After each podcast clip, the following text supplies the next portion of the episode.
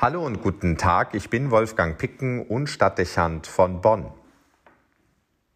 Die Septembertage sind eine wunderbare Zeit, um den Golf von Neapel, Amalfi und Salerno zu bereisen. Die Temperaturen werden angenehmer, weil die Hitze zurückgeht und der Wind an der Küste kühlende Frische mit sich bringt.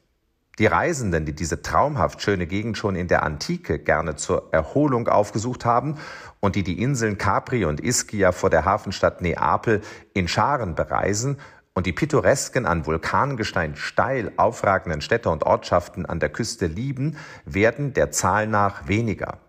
Es ist eine wunderschöne Landschaft, die reich versehen ist mit Kulturdenkmälern, die auf griechische und römische Spuren genauso eindrucksvoll verweisen wie auf die Epochen im Übergang von der Antike in das Mittelalter und später in die Neuzeit. Auch die Moderne hat sich dort an vielen Stellen verewigt.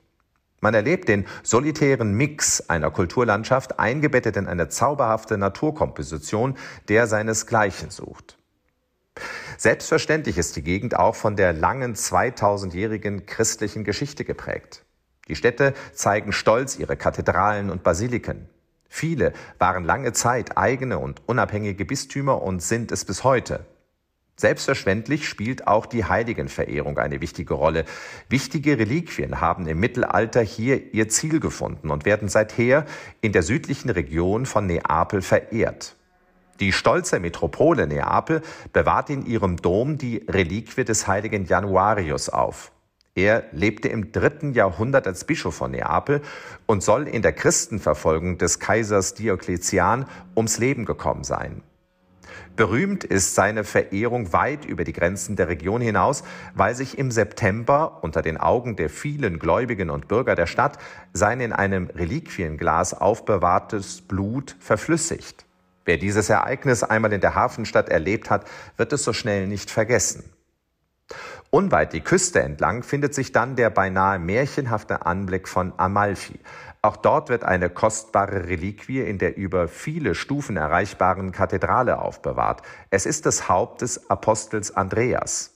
Auch hier gibt es Feste und Umzüge, die die Bedeutung der Gebeine für die Stadt zum Ausdruck bringen.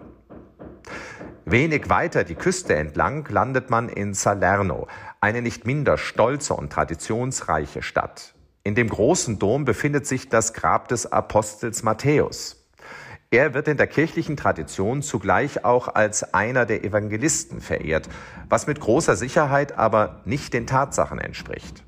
Die Reliquien können in einer eindrucksvoll gestalteten Krypta aufgesucht werden.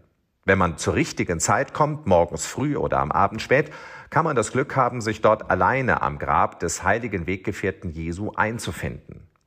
Als ich das zuletzt tat, waren es für mich sehr bewegende und berührende Momente. Es kann leichter fallen, in die Nähe der biblischen Texte und Figuren zu finden und damit die Nähe Jesu aufzuspüren. Mir ist das inzwischen an so manchen Orten ähnlich ergangen, ob es die heiligen Städten in Israel sind, die diese Nähe erzeugen, oder Orte wie in Salerno, Rom, Ortona oder Toulouse, an denen man sich einem oder mehreren der Jünger besonders verbunden fühlt.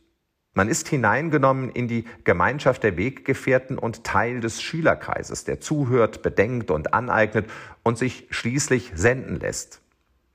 Freilich mag es innere Widerstände geben. Man fragt sich, ob man geeignet ist, in die Nähe zu treten und in sich in so prominenter Umgebung einzufinden. Mit Blick auf eigene Schwächen und Fehler weiß man selber sehr genau, dass man sich nicht zum Apostel oder engen Freund Jesu eignen würde. Aber dann macht man die erleichternde und ermutigende Feststellung, dass es den Jüngern nicht anders gegangen sein wird. Sie waren ganz normale Menschen. An vielen Stellen berichtet uns die Heilige Schrift von ihren Zweifeln und ihren inneren Widerständen, zuweilen auch von ihrem fehlenden Mut und Charakter. Und dennoch oder gerade deshalb gehörten sie zu dem Kreis der Zwölf. Besonders spürbar war genau diese Komponente für mich am Grab des heiligen Matthäus in Salerno, dessen Festtag die Kirche heute begeht. Er wird im Evangelium mit dem Zöllner Levi identifiziert, den Jesus in seinen Kreis beruft. Dieses Detail ist Hinweis auf keine rühmliche Vorgeschichte. Zöllner galten zu damaliger Zeit als Halsabschneider und korrupte Beamte, die sich an den Bürgern bereicherten. Sicherlich traf das nicht auf alle in gleicher Weise zu, aber die Tatsache, dass der Schrifttext ausdrücklich betont, dass Jesus den Zöllner zur Umkehr und zur Nachfolge bewegt, lässt vermuten, dass Levi kein unbeschriebenes Blatt war. Und dennoch oder eben gerade deshalb erhält er seine Chance, findet er seinen Platz und wird am Ende zu einer der Pfeiler der christlichen Bewegung und der Kirche. Ja, wenn selbst ein Zöllner wie Matthäus die Kurve kriegt und Bedeutung für die Sache Jesu entfalten kann, dann ist es vielleicht bei einem selbst auch nicht aussichtslos.